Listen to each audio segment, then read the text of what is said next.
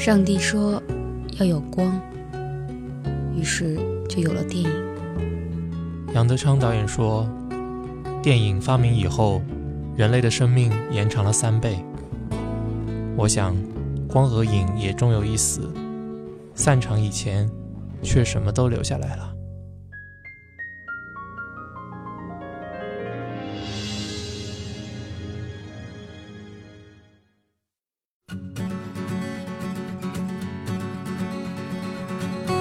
家好，这里还是散场节目，我们在香港跟您一起来讨论一下电影。我是舒卡，我是 Y Y。那我们今天来讲的这部呢，就是一个著名导演 Jean Pierre 呃 c h e n e t 就是一个法国导演。这次带给大家的作品呢，是这个呃香港的翻译叫做《天才少年的奇妙旅程》，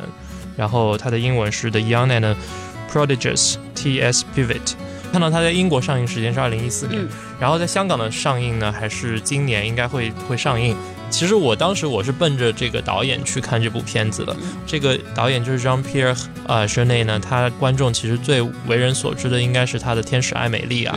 然后啊，这个片子就是基本上你作为法国电影的一个阶段性的代表作，或者是作为这个导演的代表作，都是不为过的。然后他之后还有一些嗯其他的一些作品啦，比如说像那个就是《漫长的婚约》，也是 Audrey 他演的。然后还有后面的《子弹头大复仇》，就是二零一二年的时候，也是在香港电影节的时候我看到的，当时也觉得非常喜欢。所以自此以后，我就觉得 Jean Pierre 的他的东西有就是有 credit，你可以看到的时候可以去看一下。所以你是先看到这个导演，所以你才挑这部片子啊？当然，我也看了他的那个梗概，我觉得他的 plot，他基本上也是我喜欢的那个内容。比如说他的漫长的婚约，其实我就没看。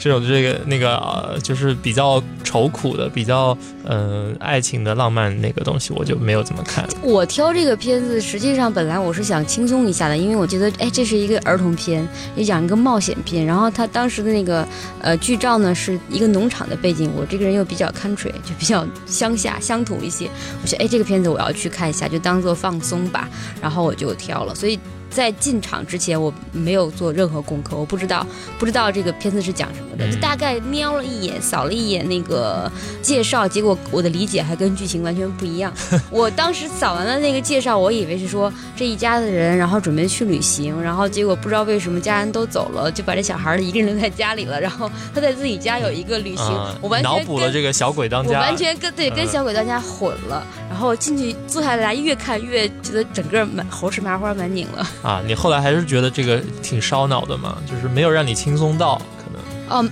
没有，我觉得还是挺挺轻松的，还是轻松的，就是整个观影的这个过程是非常愉快的愉快的、愉悦的，而且非常同意。呃，而且他的这个故事编的也非常的。就是不落俗套，我觉得是不落俗套，就是你完完全是你意想不到的那种情节，还有人物的安排，这个我很喜欢。然后里面的一些风光，自然风光也占绝大多数吧，这个也是我很喜欢的地方。我觉得它剧本好，它主要其实有一有一个很重要的点在于它有改编剧本，就是它本来是一个小说来的，它本来它还是有一个很扎实的文学的底子在那。对对，它那个小说呃，英文的翻译叫做 Selected Word。Works of T.S. Spivet，然后它里面就是讲，可能是以这个也是 T.S. Spivet 这个小孩儿，他这个天才儿童的一些发明创作作为作为一个主线来做的。然后实际上我们在这个片子里面也是可以看到很多奇思妙想的东西，可能比那个 Emily 那部片还要在不能说狂野一些，就是因为它里面很多东西 based on 那些 scientific 的东西，就是有很多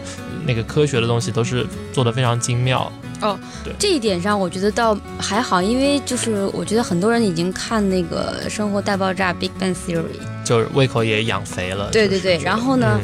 然后那个里面对里面的 Sheldon 也比较了解，就对那样的生活中的一种 geek 比较了解，所以我当时看的时候，哎，我这不就是这不就是 Sheldon 小时候吗？就是他不为家人理解，不为学校的老师学生理解，然后呃没有人沟通，只能沉溺在自己的这种科学小世界里。然后这个父母呢，那好像他唯一的不一样就是说 Sheldon 的父母不婚姻不幸福，家庭不是那么和睦，但是这。这里面看他爹妈还是蛮柔情蜜意的。嗯，他他这个柔情蜜意其实是一种呃相爱相杀的感觉，有一种也也没有多杀，但是就是本来是两个格格不入的，就在他 trailer 里面是这样说的，就呃，他他母亲是一个日。然后那他父亲是一个夜，就是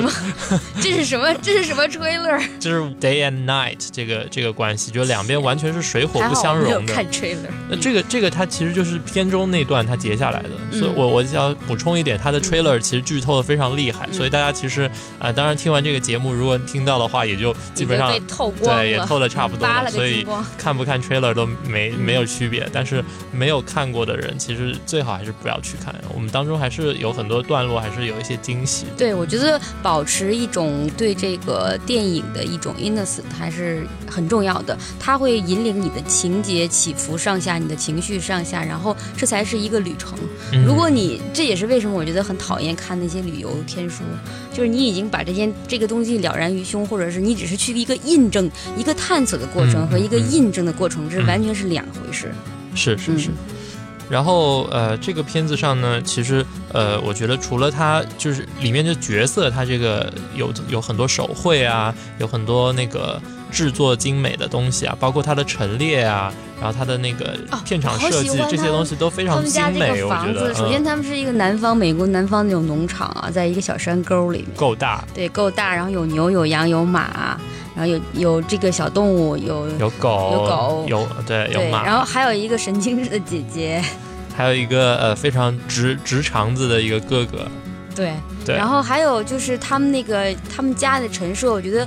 我当时想的话就是，那就是我的这个 dream house，就是如果我希望被养大的话，我是被养大在这样一个环境里；如果我自己要养小孩的话，我也希望在这样的环境里就养育自己的小孩。对，非常好那个地方，就是一个呃，旁边似乎也没有什么邻居啊，然后呃，打个电话还得拖一个非常长的电话线到一个很远的地方打，没有 WiFi。对，这整整件事儿就非常的古典，给人感觉。然后他的他的包括里面的陈设其实也是这样的，就是他的父亲呢，这个呃是个牛仔，然后他的母亲是一个 science scientist，嗯，就是一个昆虫学家，而且是呃都是作为高智商的人群来说，他们之间这个对话也是。从智商跟情商的方面都非常的深入，嗯，所以我觉得整个这个电影给人的一种观感就是愉悦，但是之后又不是说好像那种呃爆米花或者冰激凌一样的，你吃完了高兴一下就没了，它还会停留在你的脑海里，然后你还会在接下来的一段时间时不时的想起这个电影。对，我会想到它里面的那个风风景也是，然后它有一些。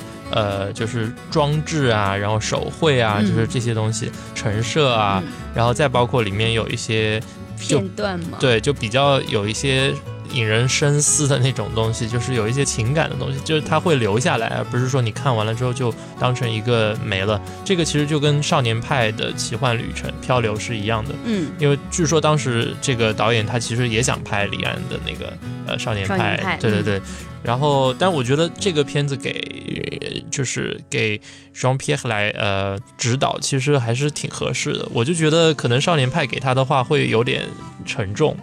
可能他他用另外一种角度来呈现，可能也很好。其实我觉得他这个故事本身，你说看的过程非常愉悦。但是实际上，它的故事内核里面还是有一些非常有一些 sad 的东西，包括像那个他的那那个主演，他就是妈妈那个 Helen 呢。后来看了一个他的访问啊，他在说这个东西的时候，他也说他是嗯觉得是 sad，然后 funny，就是说你平你是老是在这两种情感之间互相切换的，然后他们也是。互相交错出现的，你有时候觉得呃有一些孤独吧，但是它也会有一些很令人捧腹的呃情况出现。然后有时候你又觉得呃这是一个喜剧吧，它对他又觉得有有一些对有一些东西还是让你觉得有一些哀伤的调子会时不时的窜出来。对对对，包括他对他兄弟，比如说他出了这个事故之后，他的那个 spirit 还是一直在。在偶偶尔会出现一下，出现一下，这个可能是天才有时候都会被都会经历的一种人格分裂、精神分裂嘛，bipolar 了。没有没有，那没有。我觉得最满意的地方，其实就是你刚才提到的一点，就是它的甜蜜和悲伤混在一起，嗯嗯这种东西其实是很难拿捏的，因为你做的不好的话，它就是两张皮粘不到一起去。对，或者会觉得很矫情。嗯嗯嗯，对，但但这个片子里面，它就是能够把那种可能一方面也是来自于他那个演员的，就是呃这个传达做得很好，嗯所以你不会觉得他这个剧情上面有一些呃矫情的地方，或者是做作的地方。它其实因为因为是一个非常超现实的剧本，你要是他可以允许你夸张，夸张。对，但是你会觉得这个夸张是合情合理的，嗯你你觉得他做这个事儿，他讲这个话符合他的身份，就符合这个剧本，你不是觉得这是编剧造出来的一个东西，所以你会觉得还是很自然。因为我觉得这一点跟他的那个场景设置有关，他把那个场景设置的本身有一点点超现实，对对，就是搞得好像童话书一样，山清水秀小房子，然后一切都像那个就是一个仙境一样的地方。然后在这里面的人有一点古怪，有点 quirky，你也是可以接受的，可以理解的。然后这里面唯一的这个正常的人，这个姐姐反而变成这个家里面最不正常的一个。Gracie，对，呃，因为他很多方面的准备工作都为他制造出这种所所谓的超现实、呃浪漫的风格，包括他从呃设定上啊，从他那个看景上面啊，包括他的呃一些三 D 的技术上面都能够实现这一点。但是，嗯，就是演员的演技上面还是一个非常重要的点，因为你最终这个东西，这个再好的剧本、再好的设定，你没有一个演员的演技带出来的话，其实也是浪费了。嗯然后包括我们现在中间说的这个 T.S. Bivet 这个 Kyle 这个演员呢，他也就是十来岁的样子。嗯，然后呢，但是你会觉得他的小，对他，但是我跟你讲，你不要小看他，他其实挺厉害的。我看到有有一些人啊，我不知道是真是假，说他是一个语言天才来的。嗯他本身就会英语，然后会俄语，还会汉语。嗯。这件事情就我也查了他的资料，啊说他这个俄语还有这个普通话都很流利，啊，这个我就觉得想流利哎，期待他能够用中文来演部用中文来电影嘛。演 电影。对对对，我觉得这个小孩的这个小演员选的，呃，有一个地方让我觉得最好玩的，就是因为他是在农场长大的，supposedly 你应该觉得农场小孩是一个像小牛犊子一样的很壮的。然后可以干好多家务活的，小小年纪就啊当起半个家那样的。但是呢，他是一个豆芽菜一样的，胳膊很细的。然后他经常也自怨自艾，不能帮他老爹干体力活的。那他这样其实选选这个角色是为了给那个已经故去的哥哥留一个对比的空间。对对对，故去的哥哥是一个就是小牛仔小牛仔，然后可以可以打枪啊，可以那个干体力活啊，没问题。然后他就是完全另外一个版一个版本。他这个他们两个兄弟的设定，其实完全就是他父母的一种继承。嗯呃，这个 T.S. 他就是继承了他母亲的一种科学的头脑，嗯。然后高智商。嗯。但是你要是让他去干，对你要是干农活儿，这嗯。不如杀了他。嗯。然后他那个哥哥 Layton 呢，他就是非常的呃壮，然后非常的呃野性，然后玩的那个游戏也是，他们中间有一个特别搞笑的合作，就是他在他在用那个气枪来射这个罐头，嗯。然后这个 T.S. 他完全不能投入到这个游戏当中去，他为了能够跟跟他兄弟一起玩，然后他就去测那个音波的音量。开，枪时候的那个声音的传播。对对对，嗯。然后也就是这个时候，就是出现了一点事故啊，但但这个其实不是他的错，但是这个也变成他后来一个心结。这个不是他的错，我我当时看这个电影的时候，我一直理解成这是他的错错，对。嗯，我一直把它理解成，就是说，实际上可能是他不小心扣动了扳机，失手把他哥哥打哎死。，那就完全俗了。这个那这个剧本我，我我哦我不能接受。OK，我反正我反而很 care 这个这个点，你你不能把它处理成是真的是他的错。嗯，这个就我不是，希望嗯。是他错，我只是我知道，当时我有一点不太呃不太确定到底是这个这个剧情会怎样发展。不是不是这样就变成一个普通人，他的那个 guilty 在那边了。对。对对，他他现在这种处理就是不是他的错，他认为他是、嗯。这是他的错，这个就是完全是他那种敏感的特质才会、才会有这种联想。这就叫是无罪的被罪者，这是一个电影里面最喜欢用的一个主题。啊，叫呃，你作为电影人，你啊什么？你应该很熟悉吧？就是无罪的被罪者。就是其实就是跟他身份呃矛盾的一个处理嘛，就是说你这个人跟你做的事儿是两两是最著名的就是苏菲的选择吗？我也没看过 我这我要把这个录下来。苏菲的世界嘛，就苏菲的选择，苏菲的世界是什么东西？是 Meryl Streep 演的，哦，没看。在二战的时候的一个妈妈，然后当时那个有一个好好，全部删除，全部删除。纳粹没关系，就纳粹有一个纳粹军官就逼他在两个孩子里选一个送到毒气室，如果哦，如果不选的话，就两个都弄死；如果选的话，就可以活一个。嗯，他当时就被迫选了一个，然后他这个选择让他一辈子负罪。嗯其实这个后来被冯小刚就翻拍成了《唐山大地震》，对对对对，所以这就个我知道为什么我对这这个唐山大地震一点一点看想看的这个愿望都没有。我觉得这个梗儿，拜托，这个梗借用的太明显了，太明显了。你可以借用，你可以再创造，但你不能用这种方式来借用，这太明显了，我受不了，不接受。所以这是一个无罪的被罪者的一个选择，就是呃不是你的错，但的确发生了可怕的后果，然后你为这个后果而背负了一个自责。嗯，而且特别是在儿童的早期的这个成长期啊，嗯，然后他一定会有一些对这个世界的他个人版本的想象，对中间他可能会把很多东西归归罪于他自己，或者把有一些东西，呃，这个自我在发展嘛。嗯然后这个里面就会，你会觉得他这个人本身就是充满了各种想象力，导致他最后能够做出很多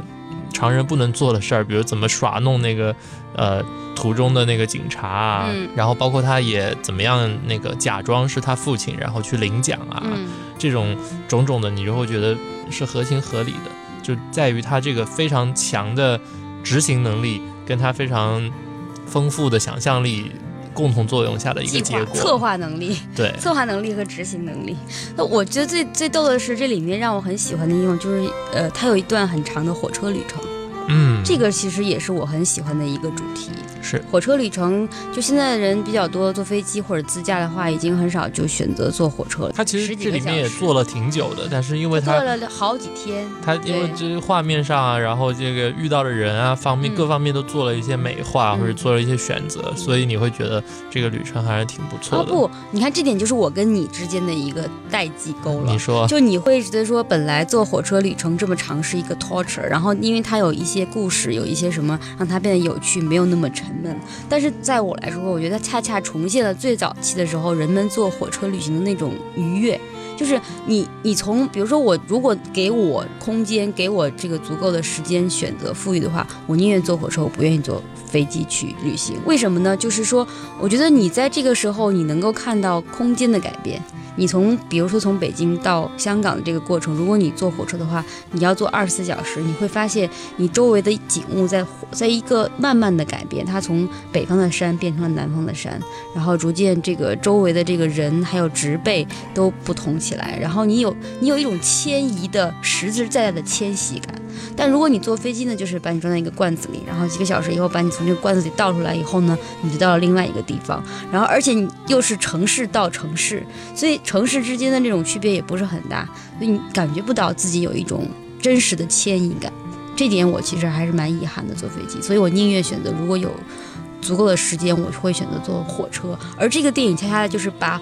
呃，火车那种能够把人从甲地搬运到乙地的那个过程给你表现出来了。我不知道你记不记得里面有一个细节，就是说他刚一下进到芝加哥的那个城市的时候，还是进到对芝加哥城，周围本来周围一直都是自然风光，都是呃森林呐、湖泊啊、山川呐、水啊什么的，很美的，突然就变成了。城市了，完全都是水泥，都是他说他说真奇怪，这这个人怎么会用这么多直角的东西、直线的东西来搭建这个这个这个城市？嗯，不过它里面也没有说用一个非常负面的角度去讲，它它是一个比较中性的一个观察者的，完全是客观的一个对呃描述描述性的。但这种科学描述就告诉你，这个世界已经变化了。对，或者说你对于普通的观影者来说，你平常不会用这种眼光去打量，你已经觉得非常习以为常的东西，嗯，你在他把这个东西简单的用一个简单的疑问句重新丢给你的时候，你会重新审视你周围的这个环境。为什么我刚才说火车旅行你一脸的这个不屑呢？没有没有，你其实误会我了。哦我我如果你要够让我选的话，我对于火车旅行，我还宁愿徒步旅行呢。好吧，对，其实我是非常喜欢，就是呃远足啊、登山这种东西，然后跟自然亲近。所以为什么会觉得这里面的那个自然风光啊这些东西，它开到城市的时候，其实我都不怎么高高兴这个火车。然后我觉得其实它那个美化或者说它的选择其实是存在的，因为你不能老让它遇到一些呃悲惨的事儿，这个就没有办法导致他后面的那个一系列的经历了。其实就是他中间遇到的那些，嗯，像流浪汉也好，或者说售货员也好，呃，警察，其实他中间都还是有一种人性的。光辉 在那边，这个说的好像说的太高大上了，但是你让你说说这电影，我不想看了。没有没有没有，这个这个没有这个，你其实就应该好好想想，为什么你会觉得人性的光辉让你不好看？因为觉得你因为接受了太多假的人性的光辉，或者你做做出来做作的人性光辉，人性光辉本来就是一件吸引人的事儿，但是在我们这个语境里面变成了一个讽刺的东西了。对，然后他在这个里面，我觉得他还是保留了那种人与人之间比较朴素的，也就是跟。坐火车旅程比较相匹配的一种人际关系，嗯，而不是说你一个非常冰冷的或者一个呃理性的最佳选择的那种，嗯，就是所谓的现代的你这种便便捷的，然后现代化的。飞机飞机式的这种旅程的所代表的那种对状态。以前因为在火车旅行也好，还是徒步旅行也好，你一旦上路以后，你要花一段很长的时间，所以你周围的人其实是你的伙伴，就是你们彼此之间会给给予支持和这个帮助的。但是现在这种飞机旅行呢，是就是方便快捷之余呢，就是大家实际上就是过客，匆匆的过客。我对你之间没有兴趣，你对我之间也没有兴趣。为什么？因为过两个小时以后，我可能再也不会。此生再也不会见到你了，所以我干嘛要花时间在你身上呢？这就是，这就是 Fight Club 一开始最一开始的时候，他在他说他这个，呃，飞机给你提供的就是一份儿，一份儿餐，一份儿水，还有一份儿朋友，就是你身边这个人也是一份儿，然后就丢弃掉了。非常工业化的生活，然后也是非常碎碎片化的生活。这个其实就整个，呃，现代包括后现代的社会，其实都被这种东西所困。那回到这个电影里，它其实是用一种很温情的方式，把把这个人的生活又重新连续，把这个碎片化的生活又重新联系成一个整体了。嗯，它里面，所以我就喜欢它这种非常复杂的情感。你刚刚说了嘛，就是你觉得这些人之间都有一种温情，然后虽然他们中间可能有一些小冲突，包括他父母的互相之间本来这个性格就是晚上一个天上一个地下。然后再包括有一些有一些警察，他可能他的职权跟他的呃，就每个人都有两面性哦，就是嗯，就不是两面性，就复杂性。然后包括他后面那个呃，Gibson 那个就是秘书长学学会的那个秘书长，这个这个角色也是，他其实也有一些非常功利的心心态，但是他其实也是在无形中还是帮了很大忙的，所以就是你不能完全一个。贴标签的方式去，谁是好人，谁是坏人？对，就是这个里面没有好人跟坏人。嗯，就是我回到我刚才说的，就是建立联系这件事。我不知道你记不记得有一个片段，就是他经过在火车上的时候，经过一个小村镇，有一个小姑娘在秋千上打秋千，小姑娘是倒吊着的，所以小姑娘看到他在。趴在窗口看他的时候，他是反过，他们俩是反过来的。嗯，然后但是那个小姑娘悠来悠去，再悠回来看到他之后，发现这小孩正了。为什么呢？因为他在窗户里倒立，他或许是为了能让小姑娘能看到正脸，他或者他想看看小姑娘长什么样，所以他自己倒立过来，所以他们俩呢就在一个倒立的状态下面对面。对，然后也就只有几秒钟，然后火车马上就开了，开走了。但是你会发现他们建立了一个联系。就是如果你什么都不做的话，你你没有任何举动的话呢，那么你就是过去了。就是你看到一个人倒吊在那里，你其实不知道他长什么样子就过去了。但是他做出了一个举动，他把自己翻个个儿，然后看到了那个小姑娘的正脸，他也看到她，就他们之间建立了一种联系。他其实这样也是在，我觉得也是在暗示，也许是我过度解读，不知道。但是我觉得至少让我觉得就是说，当你在生活中的时候，你可以选择自己是在一个路过和被路过的状态。但是你也可以选择通过你的行为建立一种联系，跟周围这个世界建立一种联系。这在于你是不是愿意去有所改变。嗯，如果你只是被动的让火车拉着你到处走的话，fine。但是你只是浏览，你不能够在在别人的生命里留下什么痕迹。嗯，从这点里面我还看到另外一个就是类似的点，就包括说他把自己变成那个纸板的一部分，然后形成一个陈列，然后来躲避这个铁路的那个追查追查。嗯这点上面，你也就是就是说，它这里面有很多像类似的这种处理，你把那个正的跟反的互相之间的颠倒，然后你把真人跟呃一个纸板之间的这种混淆，让你会觉得这个现实跟呃一种想象或者一种非常幽默感的东西，它其实是界限没有那么清晰的。这种里面其实是有一个愉悦，很大程度程度上是来自于这种反差吧。所以我觉得这也是这个导演的风格吧。我觉得从那个《天使艾米丽》里也可以看到，就是他，嗯，他会在一个很日常的、我们习以为常的场景中打破一些东西，然后重新让你看到一些东西。嗯我觉得这是他的一个特点。嗯就像《天使艾米丽》，他做了一些就正常人不会做的疯疯癫癫的事情，但正是这些疯疯癫癫的事情呢，使人和人之间的关系重新得到了一种恢复和复活，然后有了一种新的，你可以用新的状态去面对这个世界了。也使你觉得对这个主角是很认可的，甚至是羡慕的。你会觉得自己这种这对吧？你是不是很想做这个小男孩？超想的。很想的 OK 嗯，我就觉得自己 Too late。啊，补刀成功。嗯我是觉得，就是你会觉得，呃，他这种生活状态，他从小被抚养的这个状态，其实是非常呃自由的，然后他也能够使他成为自己想成为的那种人，这点上面是非常难。非常难能可贵的，因为他父母其实也对他没有特别的呃干预，不理解他，其实他不理解，但他对没有干涉，嗯这点上就很很重要。这个就这种尊重，其实是贯彻在他无论是他的家庭教育，还是他在社会上遇到的一系列事情当中，包括到后面主持人让他上电视啊，或者说呃有一些参加酒会啊、发表演讲这种非常成人化的社交活动里，其实你可以看到人家虽然可能有功利的眼光，但是并没有因为他是一个十几岁的小孩儿，就是给予他不同的对待。嗯我觉得就这点上面，我还是非常。呃，羡慕他这里面塑造的这种社会，可能未必是现在这个西方社会的真实的状况，但是你还是非常觉得他这种格式化的东西，你会觉得他是有尊重的，而这个东西在我们这边一定是没有的啊。怎么言语之中透露了一种沉痛啊，切肤之痛啊。我还以为透露了一种崇洋媚外的感情。没有没有，我觉得其实，呃，你看这个电影本身，我觉得这一点上反而让我觉得有点超现实，就是不 surreal，就是每一个人都真的把这个小孩当成一个大人来看待，没有把他当成小孩子一样啊，你去去小孩子一边不要捣乱什么的，而是把他就把他像一个真正的科学家那样去尊重他，给他应得的荣誉和地位。虽然也想在他身上捞一点这种 credit，但是那种捞是呃喜剧性的，可以容忍的。对对对，这一点上，其实有一，我觉得是呃什么呢？我不相信真正的美国社会是这个样子，我也不相信真的法国社会是这个样子的。这是这个导演所以我就说他理想的一对啊，他就有有美化嘛，嗯，他其实就但正因为这样，我觉得它它的功能是什么？不是单纯的美化，我觉得它的功能是什么？就是说，他想说的一个事情不在不在于一个小孩怎么样闯入成人的世界，嗯，他不想给他设置些一些很功利、很世俗的难关，比如说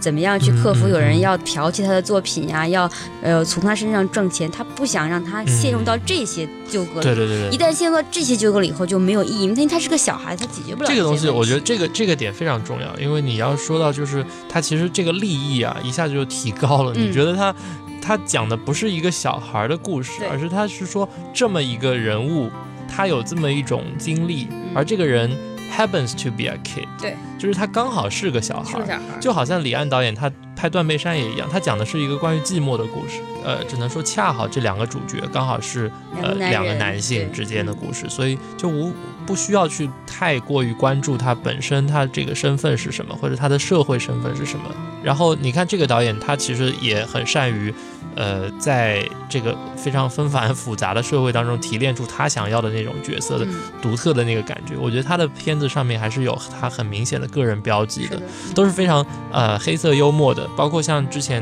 那个尽情游戏，就 Make Max，这个它有很多部，它其实是里面有讲到一些呃社会问题，但它把它包含的包装的非常深，包括像黑店里面，他可能讲一些关于专制的东西，然后他在 Make Max 里面讲军火交易，他这些东西其实他都非常隐藏的非常深，所以你就算你不去了解它背后所要表达的那种非常深的社会意义，你还是看得很开心。然后当你了解了之后，你又会觉得对他有些肃然起敬，嗯就是他其实并不是为了搞笑而搞笑，他那个是真正的是，呃，有一种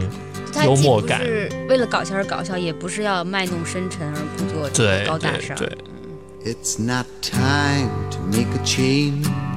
Just relax, take it easy. You're still young, that's your fault.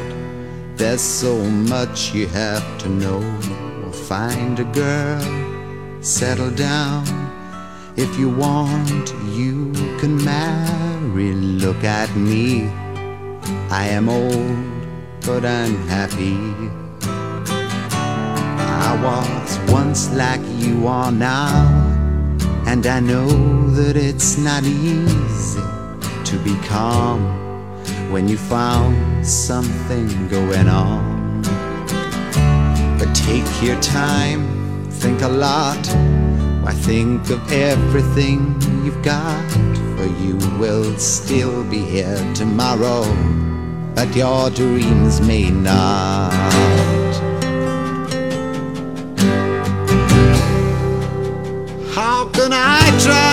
To explain? When I do, he turns away again. It's always been the same, same old story. From the moment I could talk, I was ordered to listen. Now there's a way, and I know that I have to go away. I know I have to go.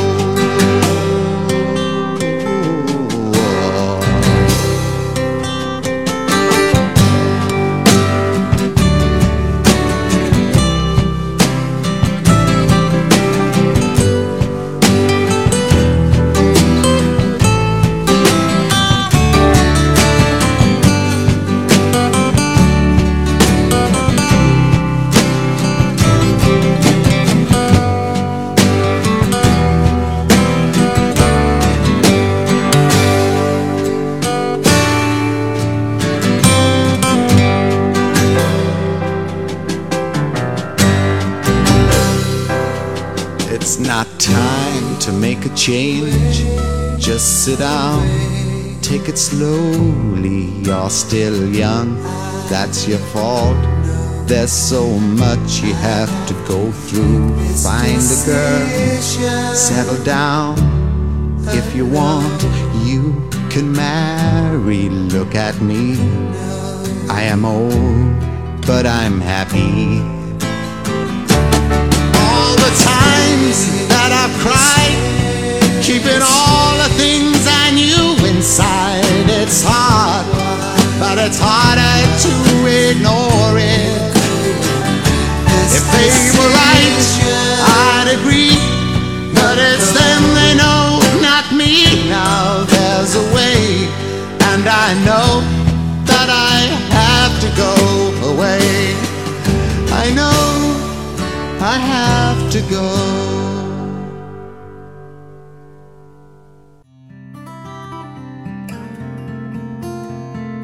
嗯，回到刚才我说的那个，就是他没有把这个小孩子设置在一个成人的场景里，是因为他不想让他陷入在这些成人的纠葛里，因为他要讲的是一个关于这个这个小孩子自己的故事。怎么说呢？我觉得他还是讲了一个成长的故事，讲的是这个成长和这个你怎样面对你生活中的一些巨大的、可怕的，但是你又无法去控制和改变的这么一个现实状态。对对对去接受对对。对其实成长就是这个样子。对对对，你不不断的要接受一些改变、一些失去、一些增加的东西，嗯然后你会看到，包括他本来有一个完整的家庭设定，就是两个兄弟，他分别继承了一个一套他父母的一个性格特质，嗯然后他后来当这种本来看似完美的这个链条断裂的时候，特别断裂，对你就会有一种像巨大的空虚，像 Harry Potter 里面的 Twins，他啊，死掉一个，对，死掉一个这种感觉。然后像我们这种独生子女是很难 体会这种其中的深深的悲哀的。不过说了夸了这么多，我还是要说一下我对他有一点不满的地方，嗯，你说，就是我不太喜欢他妈这个角色的选择。他妈这个角色其实还蛮有名的一个演员，就是 Helena 嗯 Carter，对，我们经常在屏幕上看到的，最近这个十年，最近一个十年里，所有疯疯癫癫不正常的人都是他负责演的。嗯，这因为这个原因也是不不是他的错，是 Tim Burton 的错。我觉得 Tim Burton 他找了他演了好多像那个 Alice 呃 Wonderland 那个，嗯然后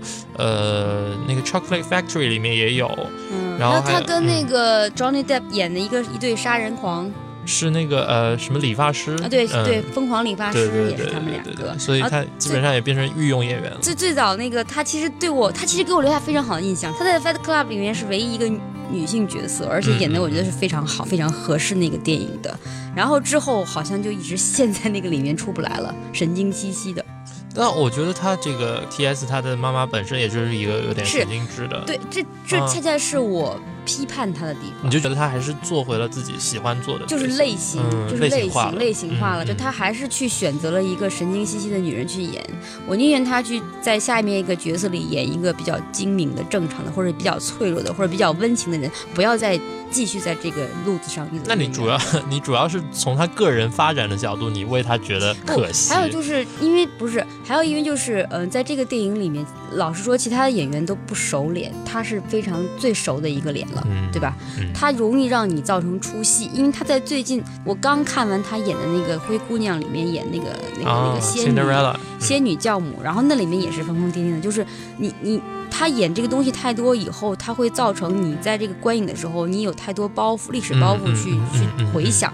他有的点疲了。皮了嗯，他在别的这个电影角色中的那个脸就浮现出来了，然后就经常打断你对这个电影的一个观赏的一个连续性，嗯然后你会你会。嗯，不停的在比较他在这部电影的行为跟他在上几部电影的行为有什么不一样，这个东西本身就不好让你出戏了。所以这点上我，其实我宁愿他找一个默默无闻、完完全大家不熟脸的人去演这个电影，反而会有一个更好的效果。所以就电影本身来说，我不知道对票房有没有影响，但是我觉得对电影本本身来说应该是更好的。这倒是。虽然很多观影者他可能还是奔着呃演员啊，嗯他有一些熟脸才才去看这个电影的，但是那照你这么说，其实很多电影它不如就是完全用素人演员，是，但是你这个方面你对他演技其实又没有办法保障，所以也是一个、也是一个两难的事儿。扯吧，我就只扯这一个电影。就在这一部电影嗯本身来说，我觉得，而且他在在这个电影里面，他我觉得他没有给他一个很好的发挥的空间。就这个本子不是为这个妈妈写的，所以这个妈妈对这个环境上很弱。就是他前面表现的非常的神经质，有点做作，很多时候我都觉得太做作了，就。对有一点儿，虫子啊对于嗯什么的，就是他不能够摆脱他以往这个演员的演的一个痕迹。然后呢，到他最后在这个出镜的这个参加那个 talk show 的时候，又突然变得很正常啊，，对，这个是个呃很大的断裂，不是反差，是断裂，就连不上，不这个联系了。这个我也有话说，我会嗯觉得最后那个 TV show 那段我不是特别喜欢，嗯，嗯，这个这个弱了，弱了。对这虽然他最后的时候没有没有一直弱下去，但是这段我觉得是偏弱的，嗯因为嗯，从一个从其中一点上来讲，我觉得这个部分它因为是一个室内的 setting，然后它前面你大段大段其实都是在一个大自然中完成的场景，然后你就会觉得这个反差其实是有一些。有一些奇怪的，就是你会看的时候会觉得突然间就变成一个真人秀的节目了。虽然说这个里面的处理不是说不好，但是你总会觉得跟前面好像是分分在两个段落里的感觉。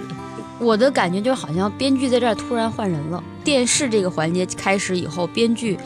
这个台词也跟以前说的不一样了，然后逻辑、人物思考的逻辑也不一样了对，了的。确是因为因为像呃 T.S. 他在上电视的时候，整个人好像也不在状态了，对，他那种魂不守舍他他那个他那种灵气没有有了，完全没有了。嗯，对，就是他在那个呃演讲的时候还说不愿意让别人摆布，而且他演讲里面还表达了自己的那种内心中最难以最难以启齿的他伤做了一个非痛。常高明的惊人之举对演讲，对，那个时候他还是他自己，但是到了这个电视上，突然他什么都没有说，然后完全是按照之前大家告诉他怎么说，别人告诉他摆布，任人摆布了，就不是他自己了。然后知道他妈妈出来，然后就被他妈妈就给抱走了。我觉得这个完全让我不能够接戏了，已经。而且他妈妈还发表了一通非常高大上、主旋律的正说到能量的。这两点，这是我唯一在这个电影里让我心里咯噔一下的时候，就是他妈妈开始讲怎么能让一个小孩在没有大人的看管下玩枪呢？我想什么？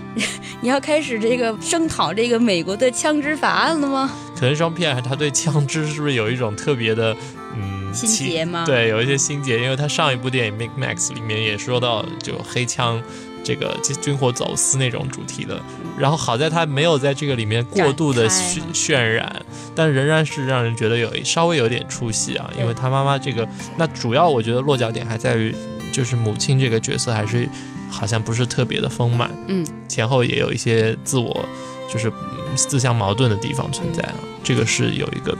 所以希望如果呃导演能听到，当然他听到他也听不懂。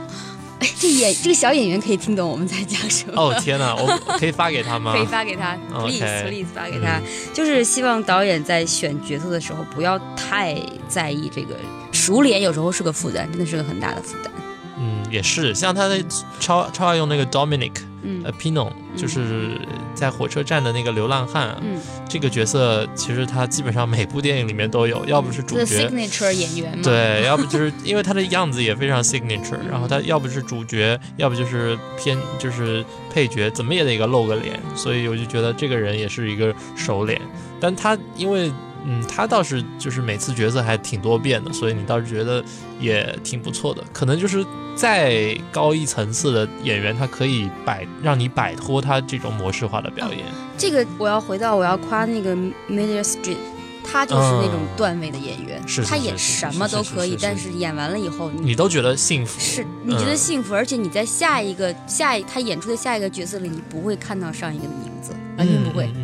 就算就算你刚才说每每每一刻你都认识这个人，对，但你觉得还是新的，又一个新人。你包括我推荐你，如果你真的没有看过那个苏菲的选择的话，你是不可原谅的。哦，那我犯的最多了。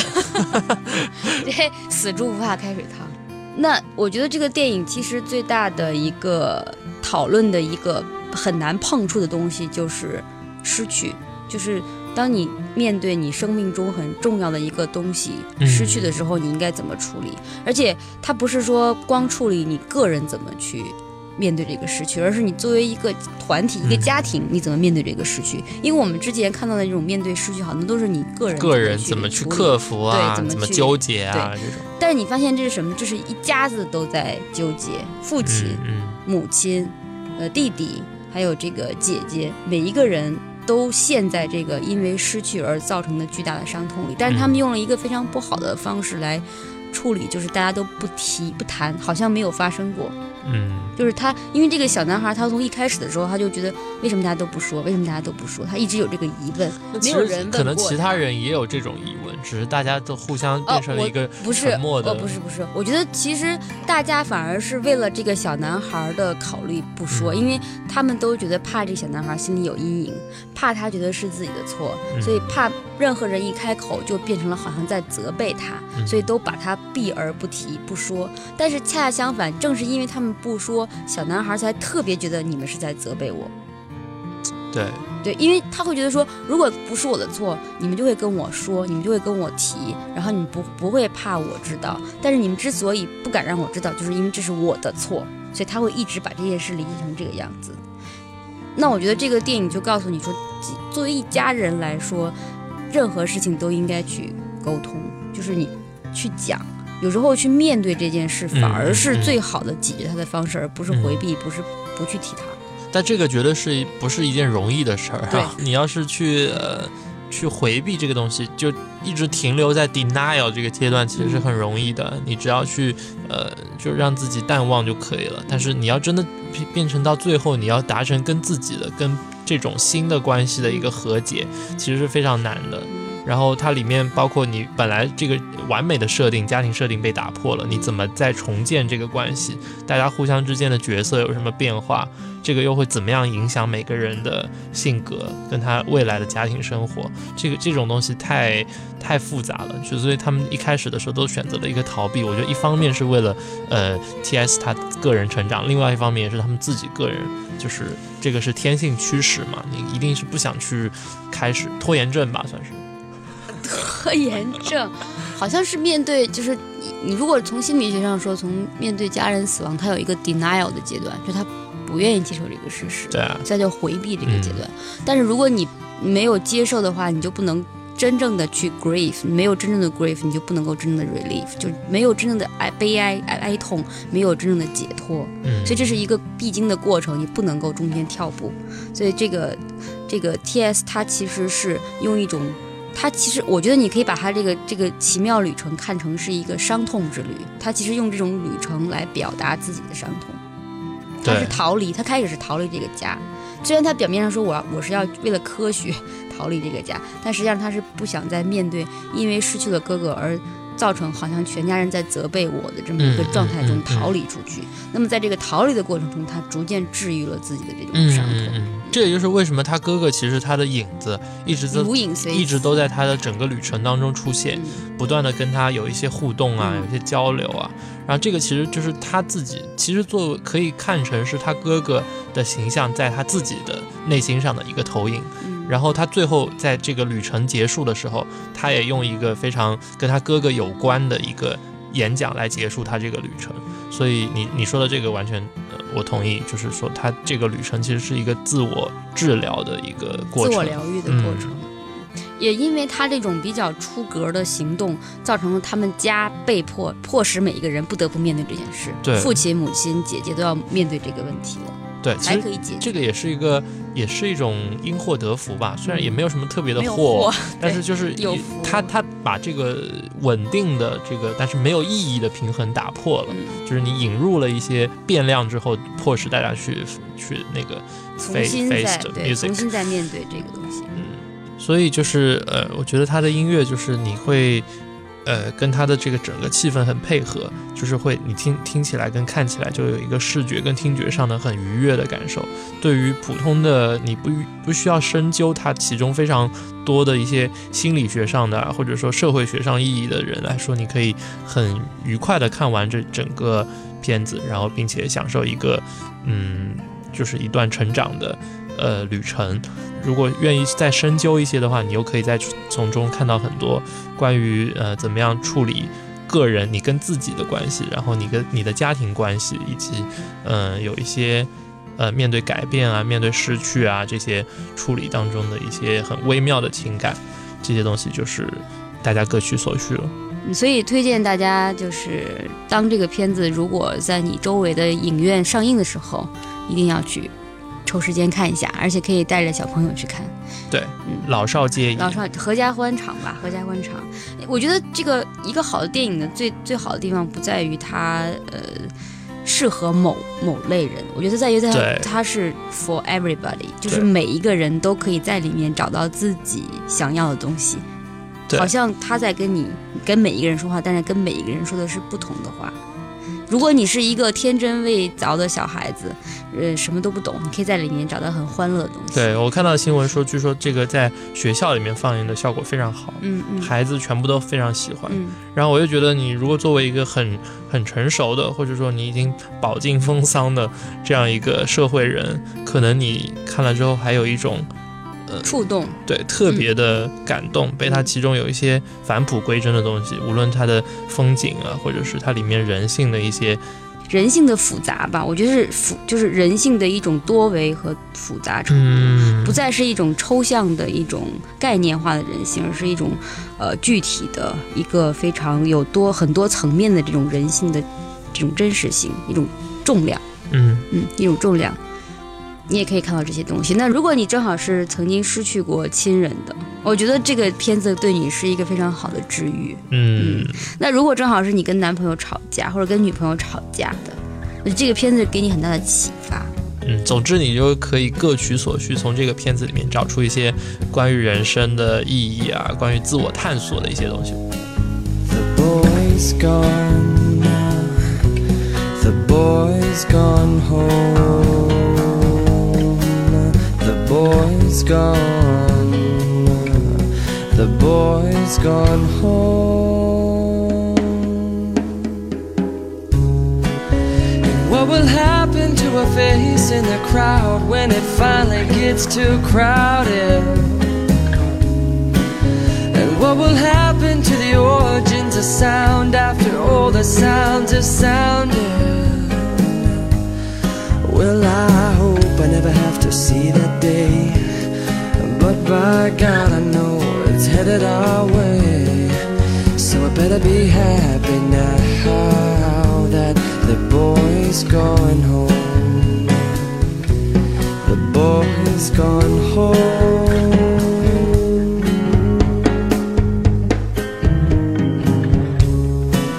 And what becomes of a day for those who rage against it? And who will sum up the phrase for all left standing round in it?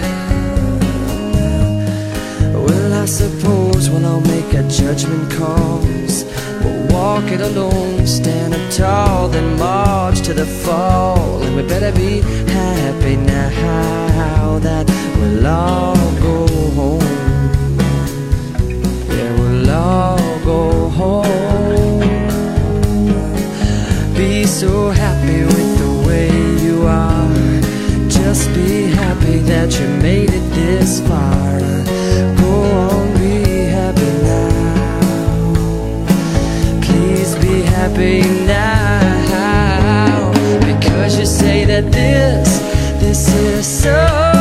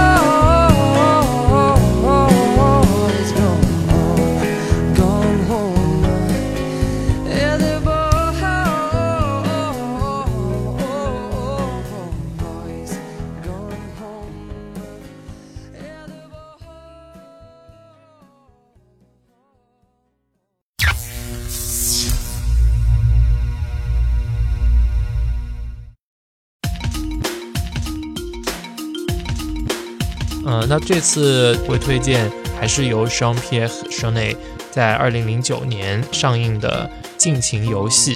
它的英文名是 Mic Max，然后在香港有一个翻译叫《子弹头大复仇》。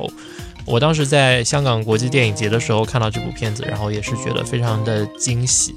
它其实是延续了导演就是从《天使爱美丽》从他的《黑店狂想曲》以来的一种非常具有黑色幽默的超现实主义的这种电影风格。然后它里面其实也关注了一些比较现实主义的深层的一些问题，像它军火走私啊这些东西。但是它表面上还是一个非常幽默的，而且设计的非常好的一个故事。然后它主要的剧情其实就是一个脑袋里面被不小心打入了一颗子弹的一个主角，他就是为了他的父亲和他自己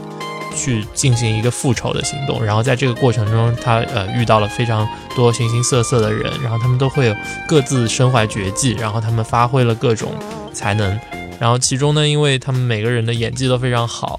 而且这个无论从编剧啊，然后从镜头上面，特别是他的摄影角度呢，非常就是你你会觉得他好像是轻描淡写，但是你看得出、体会得到他背后其实是有一个分毫不差的一个计算在那边，这点我也觉得非常了不起。然后这个电影的主演是呃 Danny Boone，然后它里面还会有很多呃双 P 和一些御用的经常出现的像 Dominic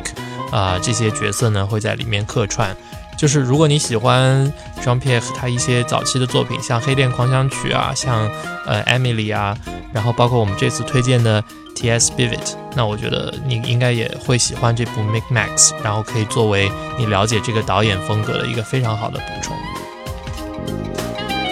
我想推荐的是，呃，一部比较老的片子，叫做《She Devil》。它的这个其中的一个主演呢，就是我们刚才大家夸奖的梅姨。呃，因为在我看这个《天才少年的冒险》这个电影的整个过程中，我其实一直时不时的反而会回想起 Mary Strip，因为我觉得她作为一个电影多面手，反而是能够在不同的角色之间来回跳跃。其实有点想正一正我嘴里的味儿，因为我觉得看了太多那个 Helena，我需要。看一个比较正常的这个精彩的女演员的演技，所以就跟推荐这个，因为 Mary Streep 她的成名剧太多了，每一个人可以朗朗上口十几个，但是我猜可能看过这一部电影的人很少，叫《She Devil》，一九八九年的，在大陆它叫做《女人心海底针》，在香港叫做什么什么吃醋妙女郎，不这不关重要，就是《She Devil》它里面演的是 Mary。据我所知，她应该只在这一部电影里演了这样一个角色，她之后再也没有演过近似的角色，所以强烈推荐他大家去看。那么至于这里面演的是一个什么样的角色呢？就是卖个关子。如果你看了以后，你也会啊，他怎么演了这样一个角色？但是演得非常好。